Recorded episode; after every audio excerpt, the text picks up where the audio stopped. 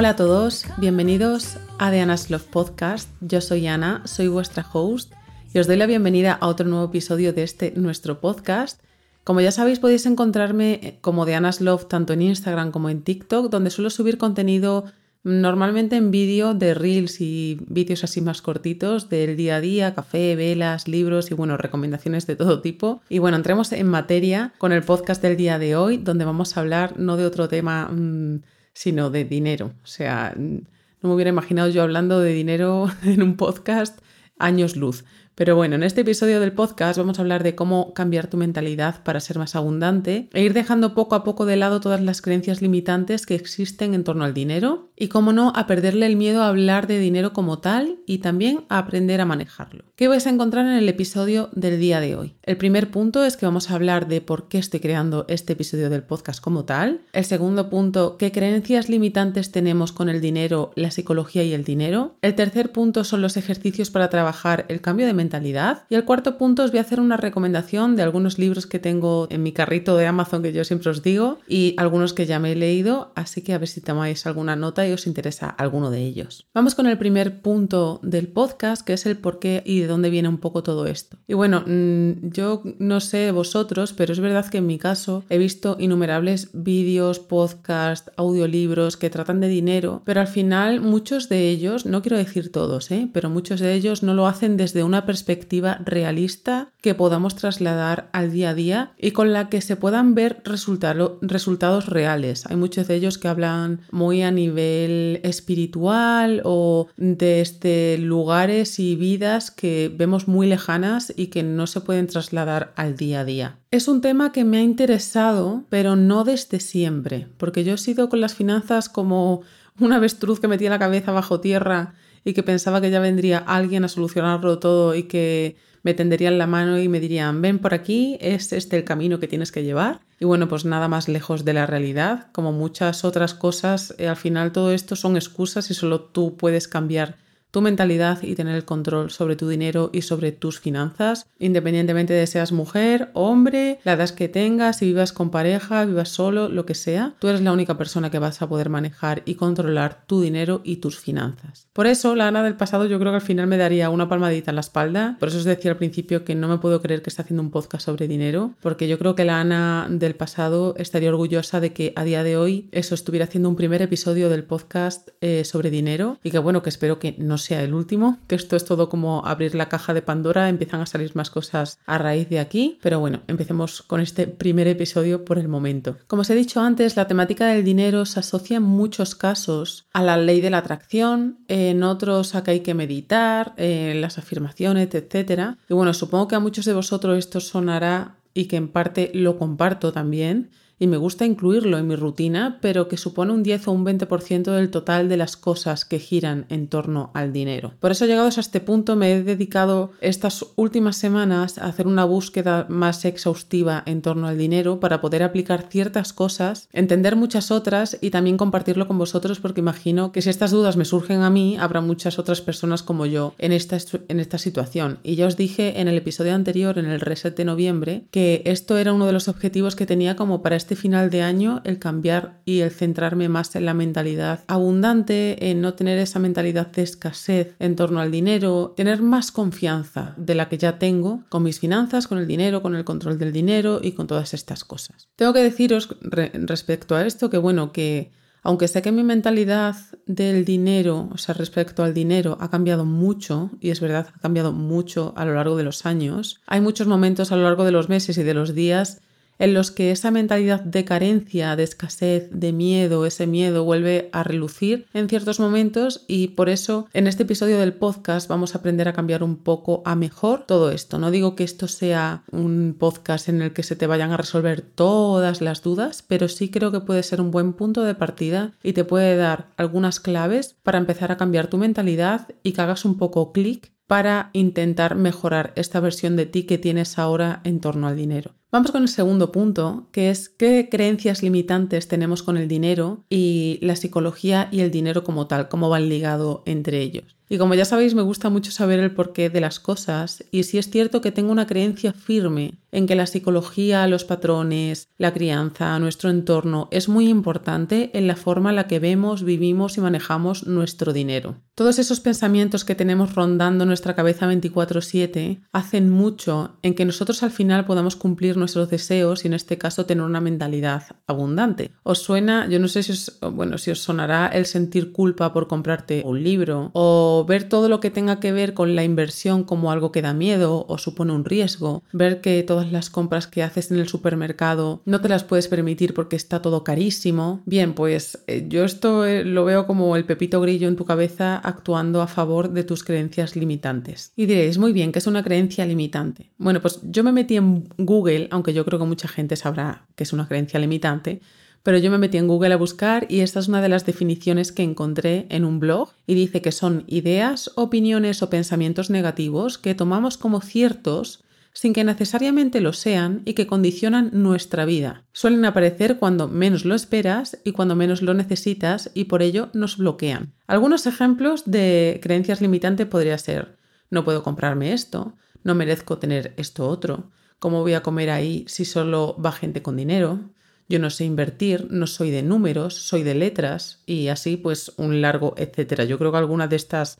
frases eh, os sonarán seguro. En lo que a creencias limitantes y formas de pensar se refiere, a mí me abrió la mente, me abrió los ojos el autoanalizar mis patrones de conducta en torno al dinero. Porque se dice que las creencias limitantes se forman sobre todo entre los 0 y 7 años de edad, así que si lo pensamos, todos estos pensamientos vienen desde que somos muy muy pequeños y es cuando ya somos más adultos, cuando salen a relucir sobre todo y nos empezamos a preguntar un poquito de dónde viene todo esto. Puedes coger tu journaling de confianza y te puedes hacer las siguientes preguntas, que yo me las he hecho en varias ocasiones y nunca está de más indagar. ¿Qué siento sobre el dinero? ¿Puedo hablar de él? ¿Me incomoda? ¿Miro constantemente mis cuentas bancarias? me siento cómoda o cómodo viendo mis movimientos bancarios, soy consciente de lo que cuestan las cosas que pago, tengo algún sistema de ahorro o separación de dinero. Y una vez me hacía estas preguntas iba un poquito más allá. ¿Cuáles son las conversaciones que hay en casa sobre el dinero? ¿Cómo piensan mis padres del dinero y de la relación trabajo-dinero-riqueza? ¿Cómo piensan o pensaban mis abuelos? Una vez que hice esto, me di cuenta de que hay muchos patrones de conducta y de pensamiento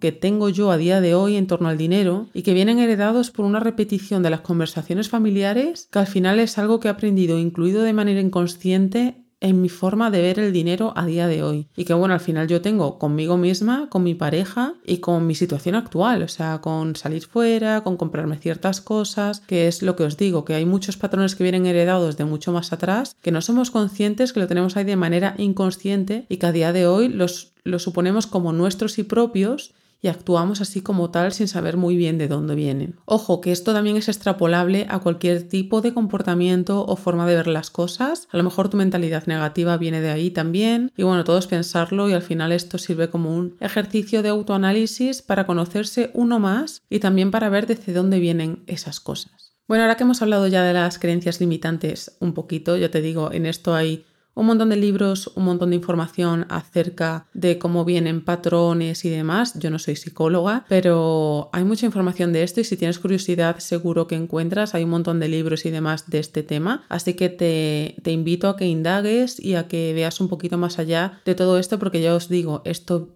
funciona en torno al dinero, pero también con otros patrones de conducta y sobre todo en cómo eres a día de hoy. Bueno, ahora que hemos visto esto, vamos con el tercer punto que yo creo que es el más interesante de todos, que son los ejercicios para trabajar el cambio de mentalidad. Bueno, pues hay algunos ejercicios que yo llevo a cabo y otros que he estado viendo y que quiero implementar e incluir y que bueno, también quiero compartir con vosotros por aquí para que podáis ponerlos en práctica. En total he recopilado cinco puntos que son como cinco ejercicios, así que bueno, vamos a empezar con ellos. Una de las primeras cosas que quiero mencionar y que a las personas con mente más cerrada quizás le cuesta asumir, aunque bueno, supongo que si estás en este podcast es porque resuenas con alguna de estas cosas, es la importancia de la energía e intención que nosotros le ponemos al dinero. Una de las cosas que más estoy cambiando y que sigo trabajando diariamente es esto. Es súper importante saber que el dinero es igual que cualquier otra cosa de nuestra vida y que al igual que pones cuidado en aquello que comes, dedicas tiempo a ir al supermercado, a leer los ingredientes de la parte de atrás de cada packaging para saber que aquello que estás comiendo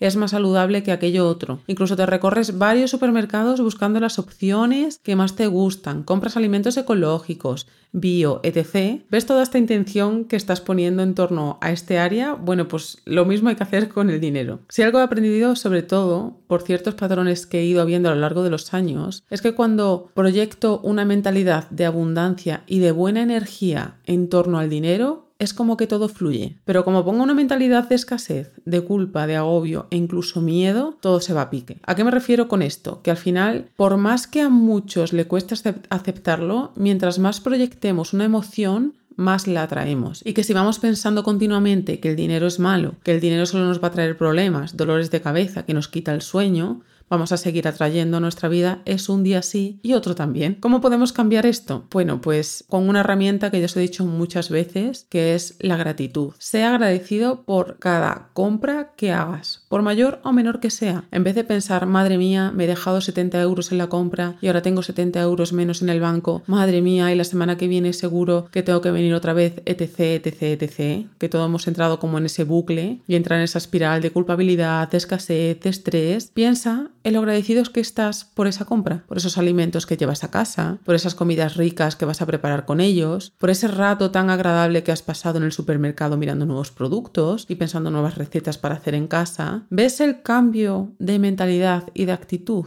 Y es un trabajo, creedme, porque esto no viene de la noche a la mañana y no vayáis a pensar que ahora toda esa ansiedad, todos esos miedos, toda esa sensación de escasez, de culpa, estrés y demás que hay en torno al dinero se va de un día para otro pero hay que poner intención en querer cambiarlo. Y cuando ponemos intención en querer cambiar una cosa es cuando se empiezan a dar los pasos para realmente hacerlo. El segundo ejercicio que tengo aquí es mirar continuamente tu cuenta bancaria o cuentas bancarias. Creo que esto es algo que para mucha gente es muy incómodo y créeme que para mí también lo ha sido en ciertos momentos y en ciertos puntos lo sigue siendo. Pero te aseguro que se vuelve más y más incómodo cuanto menos lo haces. ¿Por qué? Porque, bueno, al final es como si te tapas los ojos y evades la realidad. Sé que esto es una de las cosas que también pasan desde que todo está tan informatizado. Es como que el dinero es un ente que está ahí en la cuenta bancaria y tú con la tarjeta vas a todos lados y pagas y es que ni siquiera sabes lo que te han costado las cosas y es que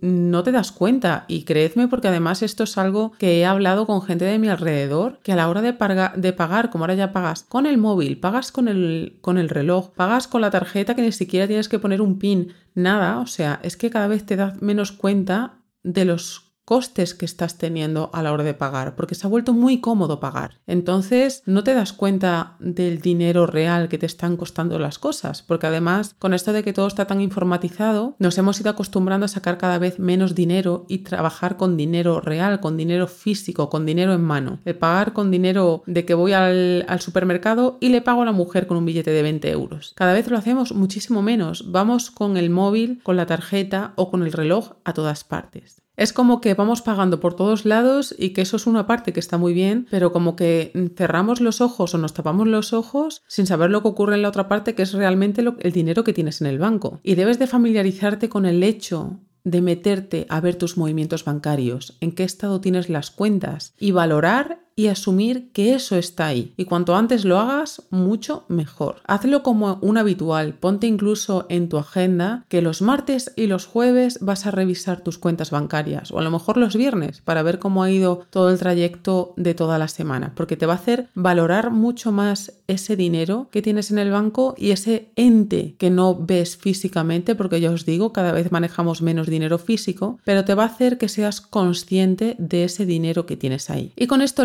el tercer punto, el tercer ejercicio. Con el dinero, con el estado de tus cuentas y tu administración, no sirve lo de echar balones fuera. Creo que muchas veces en mayor o menor medida preferimos que alguien gestione esa parte de nosotros o esperamos que venga esa persona futura a llevar todo eso, quizás tu padre, tu madre, esa pareja ideal, porque a nosotros no nos gusta o, o nos contamos el cuento este de que no valemos para eso, lo que os he dicho antes de que yo no soy de ciencias, yo soy de letras, eso es lo que parecen tonterías, pero son historias que nos contamos a nosotros mismos desde que somos pequeños y en cosas como es el manejar nuestra contabilidad, nuestras cuentas, nuestras finanzas, no lo creemos, o sea, nos lo creemos hasta tal punto que cerramos los ojos y no controlamos nada de nuestras finanzas. A mí también me vienen todos estos pensamientos y me han venido cada vez menos, pero he tenido que trabajar en ellos. Y es que, a ver, tened en cuenta que en mi casa, en la casa de mis padres, como tal, el que maneja las finanzas es mi padre. Y yo he crecido viendo el modelo de que es mi padre quien estructura toda la economía doméstica desde siempre. Pero en estos casos que estoy así como muy en duda o que a ver cómo lo voy a hacer, no, yo no sé hacerlo y todas estas cosas, siempre se me viene a la cabeza la figura de mi abuela materna. No creo que vaya a escuchar este podcast, ni mucho menos, pero bueno, espero que le piten los oídos un poquito, pero para bien de que estoy hablando de ella aquí. Siempre me ha asombrado, os voy a contar un poco la historia para que más o menos os ubiquéis, que siendo una familia muy humilde, porque ellos se criaron en el campo y bueno, pues fueron prosperando a medida que fueron creciendo y pasando los años, mi abuela era ama de casa y mi abuelo era el que traía la nómina a casa. Me imagino que bueno, que como muchos otros, en muchos otros hogares de esta época, y bueno, pues partiendo de la base que tenían unas condiciones bastante humildes, mi abuela era la que gestionaba el dinero y con ese sueldo que normalmente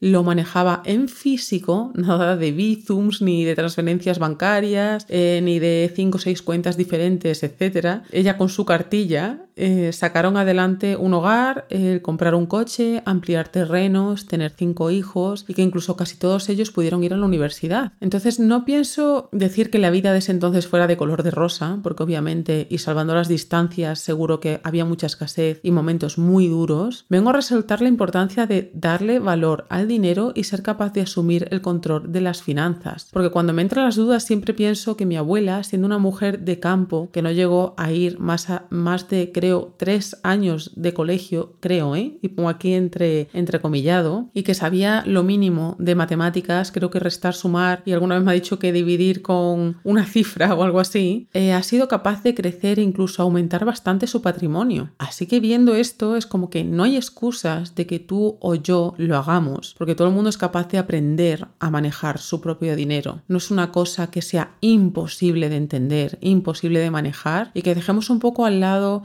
el echar balones fuera y taparnos los ojos y que nos hagamos más valer a la hora de entender nuestras finanzas y de querer controlarlas. El cuarto punto es un ejercicio que puedes trasladar a tu día a día desde ya, porque es un ejercicio que saqué y que aprendí del libro Profit First, que es el libro de La ganancia es primero en español. Creo que ya os lo he comentado en otros en otros episodios del podcast y si no, también lo he sacado en las historias de Instagram en un par de veces. Y bueno, no es otra cosa que aprender a ahorrar por porcentajes. También empecé a entender este sistema hará cosa más de un año al empezar a seguir a una youtuber que se llama Aya Dang, A-J-A-D-A-N-G,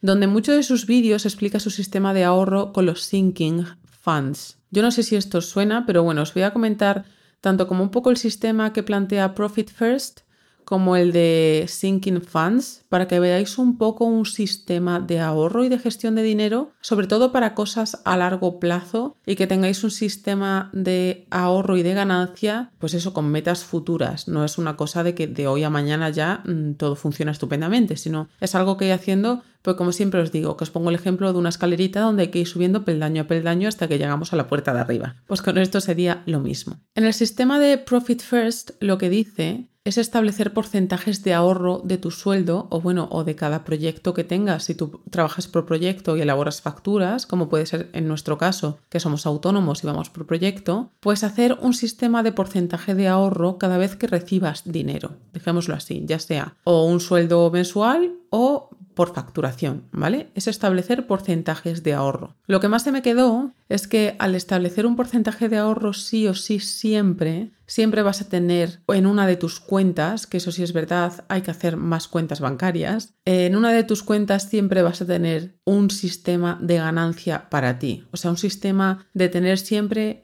un apartado para beneficios tuyos. O sea, sería como tu, tu cuenta de ahorros como tal, donde siempre va a haber algo de dinero. Y lo que te dice en el libro Profit First es que de, ese, de esa nómina que tú recibas, de esa factura que tú recibas, imaginaros, eh, no sé, una cuenta de 2.000 euros, pues que de esos 2.000 euros, el 5, el 7 o el 10% o incluso más, siempre dependerá del volumen de dinero que estás recibiendo, lo destines automáticamente entre ese dinero en tu cuenta a esa cuenta de ganancia. Por eso el libro se llama Ganancia Primero, porque obviamente siempre vas a dividir antes de hacer cualquier tipo de pago, ya sea la factura de la luz, del internet, de la casa, de lo que sea, vas a bloquear ese porcentaje que como ya os digo, un 5, un 7, un 10, dependiendo de la factura que tú estés recibiendo. Imaginaros que tenéis una facturación de 25.000 euros al mes, pues puedes destinar prácticamente un 10% a lo mejor a esa cuenta bancaria. Es una cuenta que lo que él plantea es que sea una cuenta de ahorro que no se mueva, o sea, que siempre esté ahí ese dinero, que siempre contemos con que está ese dinero ahí. Y lo que es más importante de todo esto, no tanto el separar ese dinero ahí como tal, sino el hecho de hacer la acción de dividir ese dinero lo primero, poniéndote a ti como prioridad, porque es un sistema de ahorro que es para ti primero, antes que pagar todo lo que viene después. Esto solo es una de las pequeñas cosas que tiene este libro porque tiene muchas más cosas. Está muy bien tanto si sois trabajadores por cuenta propia como por cuenta ajena, es decir, si recibís una nómina porque estáis trabajando para alguien, como si estáis recibiendo dinero de proyectos porque te ayuda a la contabilidad de empresa, pero también a contabilidad personal. Y bueno, siguiendo la dinámica esto de sistemas de ahorro, en lo que os comenté antes de la youtuber de Ayadang, de los Sinking Funds, lo he buscado en español a ver cómo se podía traducir, pero pone como sistema de amortización, no sé si sería similar, pero bueno, os voy a explicar un poco lo que sería en sí, que yo creo que es lo interesante y seguro que un poco os lo imaginaréis y os lo podréis trasladar al papel. Lo que se hace es que imaginaros que queréis hacer un viaje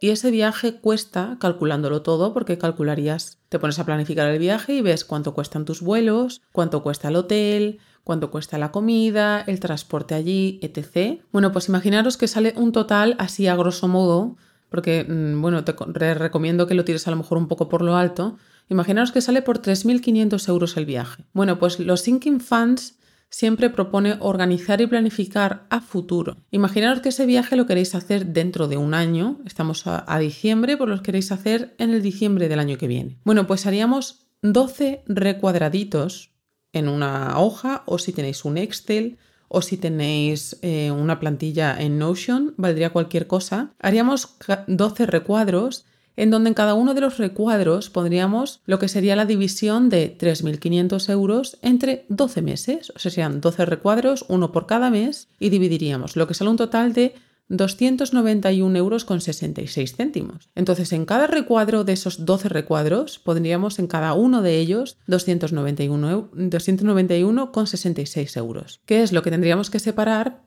cada mes para llegar dentro de 12 meses a esa cifra. Lo mismo sería con los pagos de la luz, del agua, internet, la casa. Cada pago mensual sería un cuadradito y en el momento en el que separemos ese dinero, coloreamos el cuadradito. Esto está muy bien porque puedes ver que incluso, imaginaros lo que ya os he dicho, que tenéis una nómina alta o manejáis bastante bien el dinero y podéis ir teniendo un sistema de ahorro mucho mayor en el que incluso llega un punto en el que a día de hoy, imaginaros diciembre, tengas ahorrado el pago de la luz de cuatro meses más adelante con lo cual tú ya sabes que vas a poder pagar la luz de esos cuatro meses de aquí en adelante, o el alquiler o la hipoteca. Tanto en el sistema de Profit First como el de Sinking Funds, lo que sí se dice es tener dentro de tu cuenta bancaria, tener divisiones de tu cuenta. Que yo esto también lo tengo, no tengo tantísimas, pero sí os recomiendo que tengáis divisiones en vuestra cuenta bancaria. Con esto lo que te permite es que de repente te entra tu nómina el día 29 del mes y tú automáticamente vas a dividir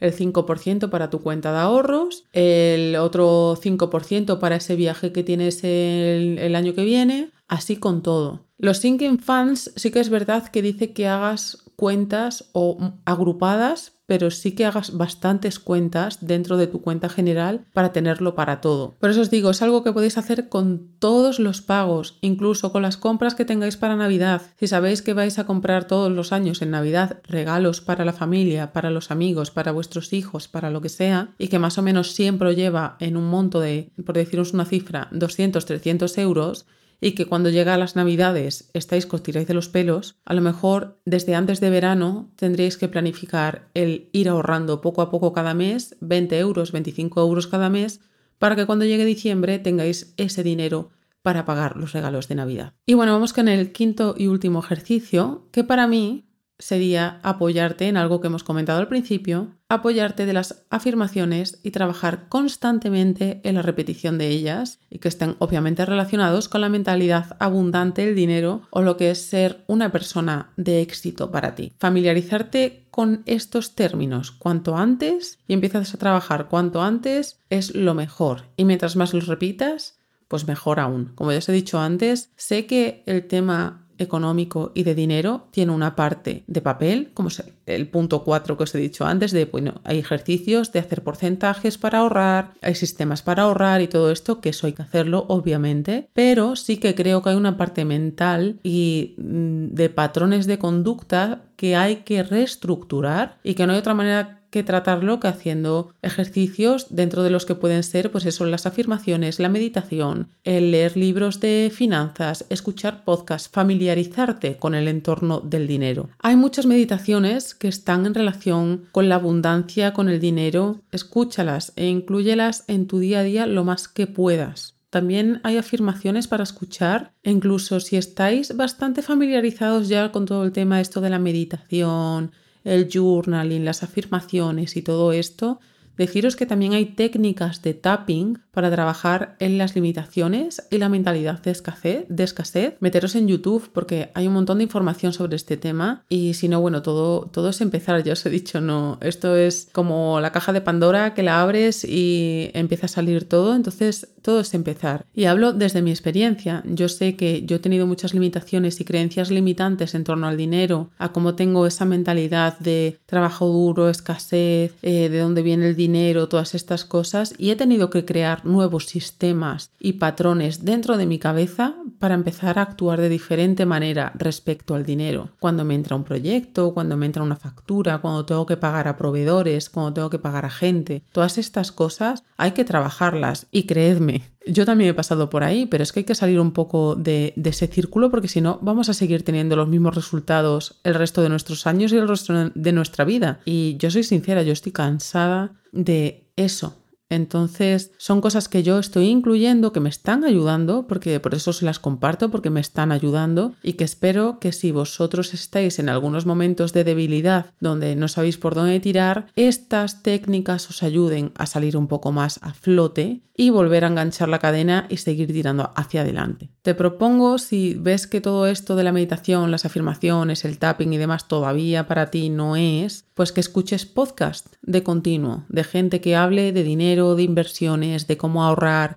qué sistemas tienen, cómo es su sistema respecto a las finanzas, e incluso podcast de este tipo, ¿no? Que incluso haya gente que te cuente su experiencia con el dinero o su experiencia con las inversiones, todo esto. Cuando uno se familiariza con las palabras, los términos y los diferentes sistemas que hay, deja de tenerles miedo. Y es cuando verás que tú también puedes hacerlo. Y bueno, vamos con el cuarto y último punto del podcast, que también es interesante, porque como ya os he dicho, hay que familiarizarse con el tema, hay que entender el tema, y cuanto más nos demos cuenta de que estamos ahí metidos en el tema, vemos que lo manejamos, menos miedo nos da y nos sentimos incluso parte de ese juego. Entonces está la parte, el punto 4, que es recomendaciones de libros. Y os quiero recomendar eh, libros en mayúscula, en negrita, en neones, en grandes si lo prefieres, para que no dejes de leer contenido relacionado con el dinero. Si puedes, cómprate libros, infórmate cuanto más puedas y no te lo digo para que seas una experta o un experto en inversión, en bitcoins y demás, que si te vuelves un crack en ello, pues te doy mi enhorabuena, pero sí para que tengas conocimiento de todo y que no te dé miedo nada. No sé si habéis experimentado esa sensación de cuando teníamos un examen planeado, de esas materias que no se nos daban tan bien o que no teníamos tan dominadas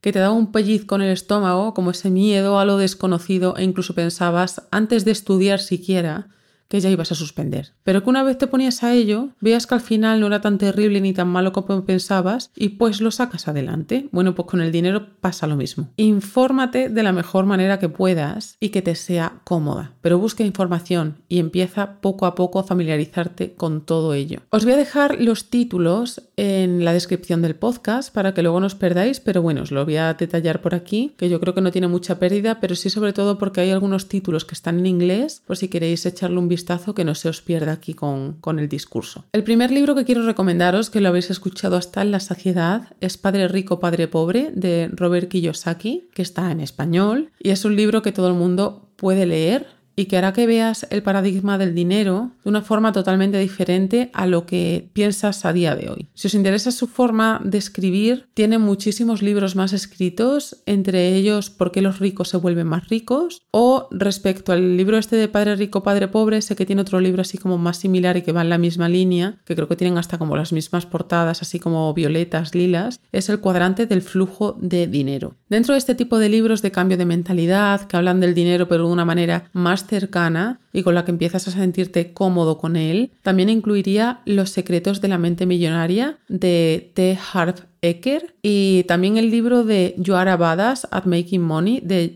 Jen Sincere, no sé cómo se dice, Jen Sincero, que si no me equivoco su traducción al español de You Are a Badass es Eres un chingón haciendo dinero. El siguiente libro os lo mencioné por las historias de Instagram y me encantó, sobre todo porque te enseña un método real de ahorrar y que ya os lo he comentado antes, que es algo que podéis trasladar a vuestro día a día y que te enseña para ahorrar para todo tipo de cosas, desde un coche a tener un ahorro de emergencia para vacaciones, etc., que es el libro de La ganancia es primero. Y por último, aunque libros de finanzas hay muchísimos, citaría The Psychology of Money de Morgan Hassel, está traducido al español como La psicología del dinero, cómo piensan los ricos, por Editorial Planeta. Y este libro tiene más partes técnicas que los anteriores que os he dicho, pero yo lo dejo como una recomendación más a futuro si aún no has leído nada sobre temáticas de dinero o estás familiarizado con algunos términos dentro de este mundo, porque creo que se te puede hacer un poquito bola si no has leído algo antes. Y bueno, para aquellos que también leen o están empezando con lecturas en inglés, os dejo algunos títulos que están en mi carrito de la compra de Amazon, que ojo, ya os digo, no me los he leído aún, pero que los tengo ahí porque me llaman la atención y espero leérmelos en un futuro cercano, que sería Your Money or Your Life de Nicky Robin, que este sí creo que está traducido al español como La bolsa o la vida, según he estado buscando por ahí. Luego otro libro sería Money, A Love Story de Kate Northrup. Otro libro sería Wealthy Habits de Candy Valentino. Y el último sería, que el que tengo apuntado es Quit Like a Millionaire de Christine Shen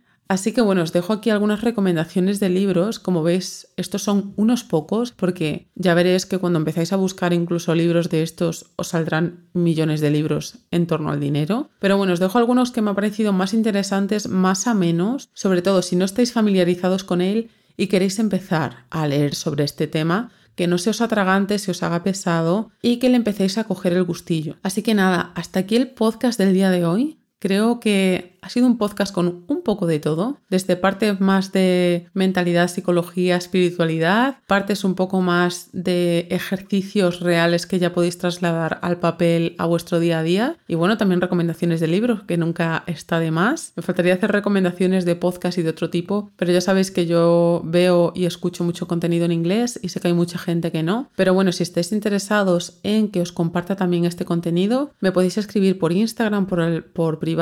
y os recomiendo listas de podcaster que sigo que son en inglés y también de canales de YouTube que también hablan de estos temas pero que están en inglés y que entiendo que no a todo el mundo le interesa, pero bueno, ahí están. Así que nada, que nos vemos en un siguiente episodio del podcast. Como siempre, mil gracias por estar ahí, por escucharme, por pasar tiempo conmigo en en este podcast, por seguirme, por seguir escuchando cada semana. Ya sabéis que la semana pasada no estuve por aquí porque estuve mala de la garganta, estuve incluso varios días con la voz muy tocada y por más que quisiera no sé ni cómo se me iba a escuchar por aquí. Así que bueno, esta semanita que ya estoy bastante mejor, eh, quitando algunas toses que me salen por ahí, pero ya estoy bastante mejor, no, nada que ver. Ya me he puesto con el podcast, ya tengo siguientes títulos para siguientes episodios y estoy muy emocionada de estar aquí sentada de nuevo con vosotros y pasar otro ratito charlando. Así que nada, nos vemos en un siguiente episodio, nos escuchamos y muchas gracias por estar ahí. Un besito.